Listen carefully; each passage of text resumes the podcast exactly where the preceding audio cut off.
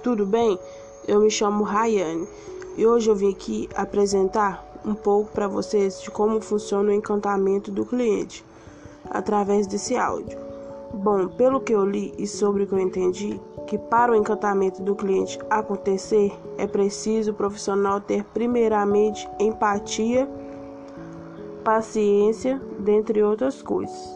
Pois saber como encantar o cliente através do atendimento muitas das vezes não é algo nada fácil, pois no dia a dia nos deparamos com muita impaciência, mau humor, falta de cortesia e outras intempéries difíceis de encontrar. Aqui vai uma das coisas principais para esse trabalho.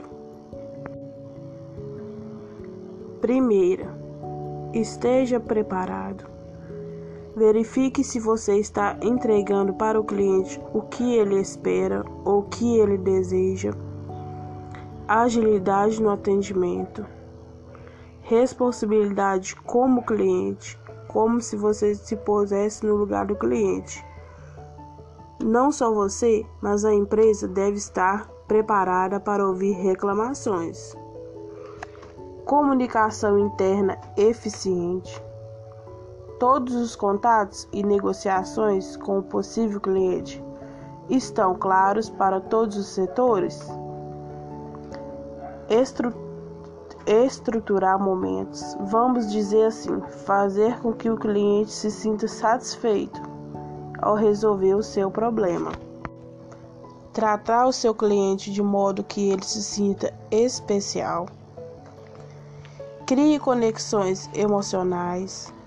Encare reclamações como um crescimento, um aprendizado, que igual você vai estar ali no momento, você vai ver aquela reclamação que você vai estar ali escutando, mas que você vai saber que da próxima vez você não vai agir mais dessa maneira. Então você não vai mais fazer errado, né? Um aprendizado. Mas, Rayane, o que significa encantamento do cliente? O encantamento do cliente nada mais é do que o cliente estar relacionado à sua percepção de valor com relação ao produto ou serviço adquirido.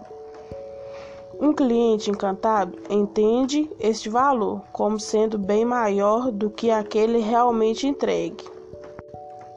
Isto porque a empresa responsável prestou seu serviço e realizou a venda de forma a oferecer a melhor experiência de compra profissional, ou seja, com agilidade e eficiência e de maneira surpreendente. As ações voltadas para promover este encantamento em uma empresa não são complexas.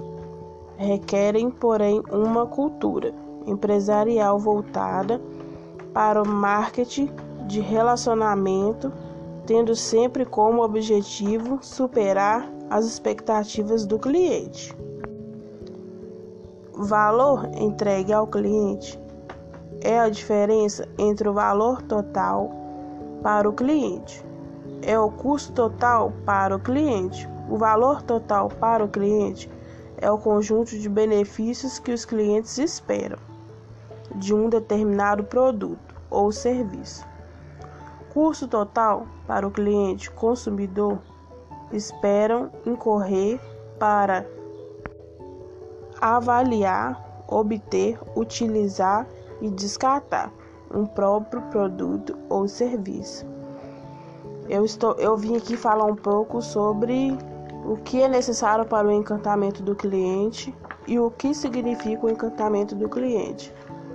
Tenha uma boa tarde, ou uma boa noite, ou um bom dia.